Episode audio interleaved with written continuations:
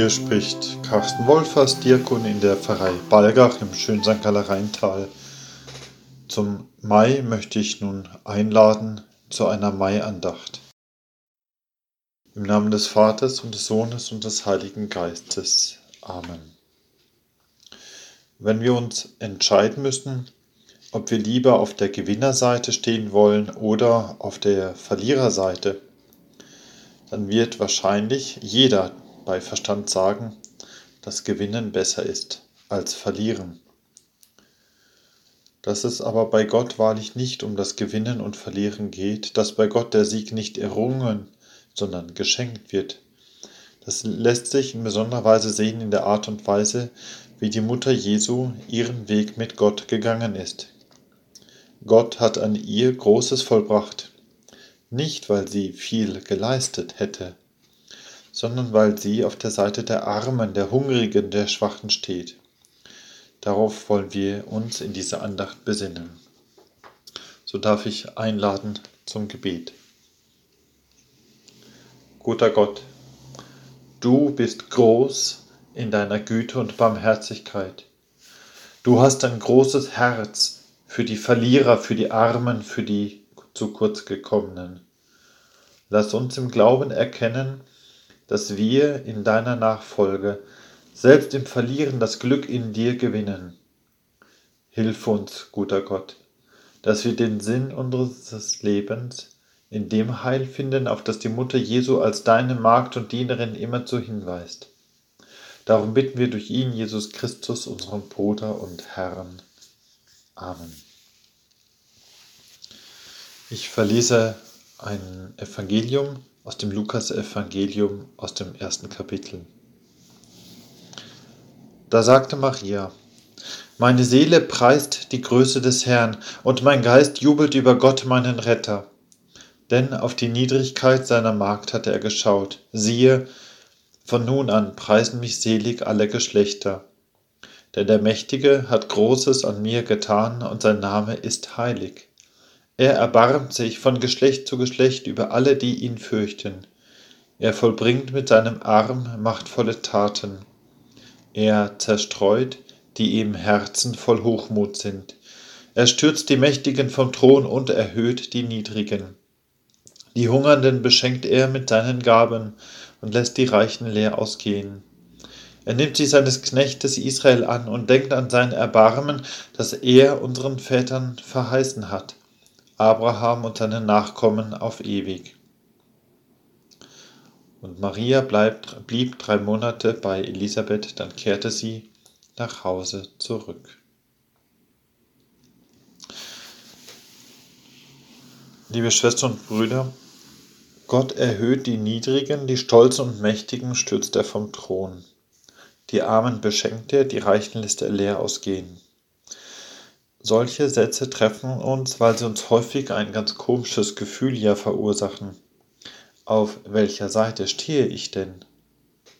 Und da treffen wir so recht einen Originalton Jesu wieder, wenn er sagt, die Ersten werden die Letzten sein und die Letzten die Ersten. Wer gewinnen will, wird alles verlieren. Wer ist da Gewinner, wer Verlierer?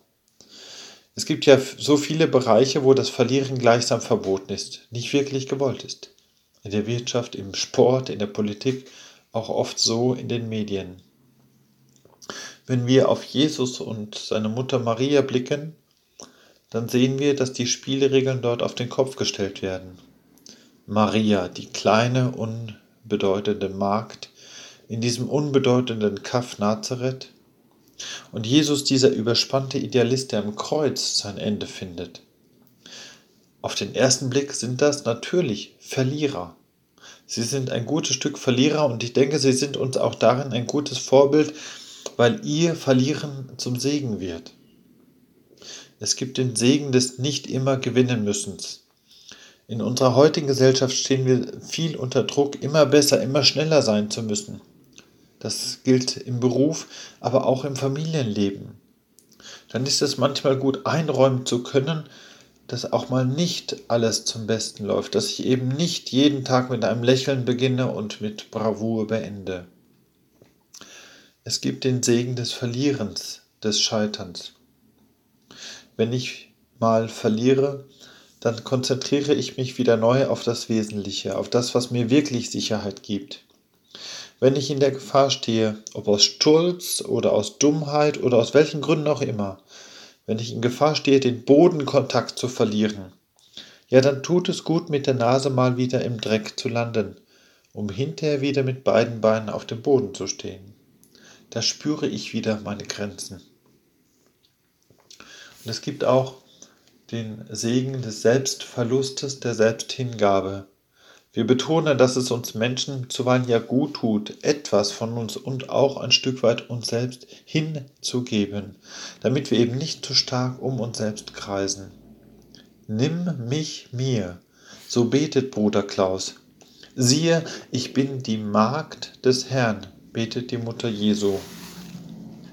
Verlieren kann ein Segen sein um Gott wieder besser zu achten, ein Gott, der für Gerechtigkeit schon noch sorgt, Gott, der den Ausgleich zwischen Verlieren und Gewinnen vor Augen hat. Das ist ein Gott, dem die Pfeiler der Erde gehören. Wenn Gott ohnehin alles gehört, dann gehört ihm mein Verlust wie mein Gewinn. Und dann ist all dieses Gewinnen und Verlieren längst nicht mehr so wichtig. Das eröffnet neu wieder den Blick auf diesen Gott, der sich selbst erniedrigt, ja auch selbst arm wird und verliert, ein Gott, der aus Liebe zu uns sich verliert, um uns zu gewinnen. Amen. Fassen wir all die Bitten, die wir in diesem Mai und besonders in dieser schwierigen Zeit momentan im Herzen tragen, zusammen in dem Gebet, das Jesus uns gelehrt hat.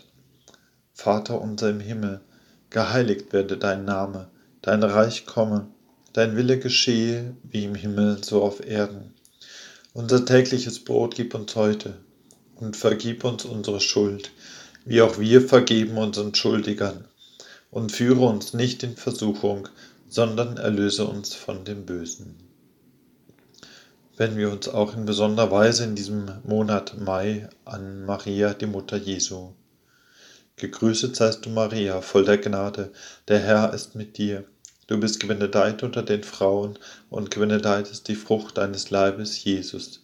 Heilige Maria, Mutter Gottes, bitte für uns Sünder, jetzt und in der Stunde unseres Todes.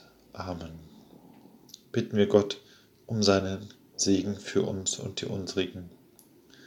Gott, segne uns und das, was wir an diesem Tag gedacht, getan, bewirkt haben Segne es, dass daraus etwas Gutes und Heilvolles entsteht.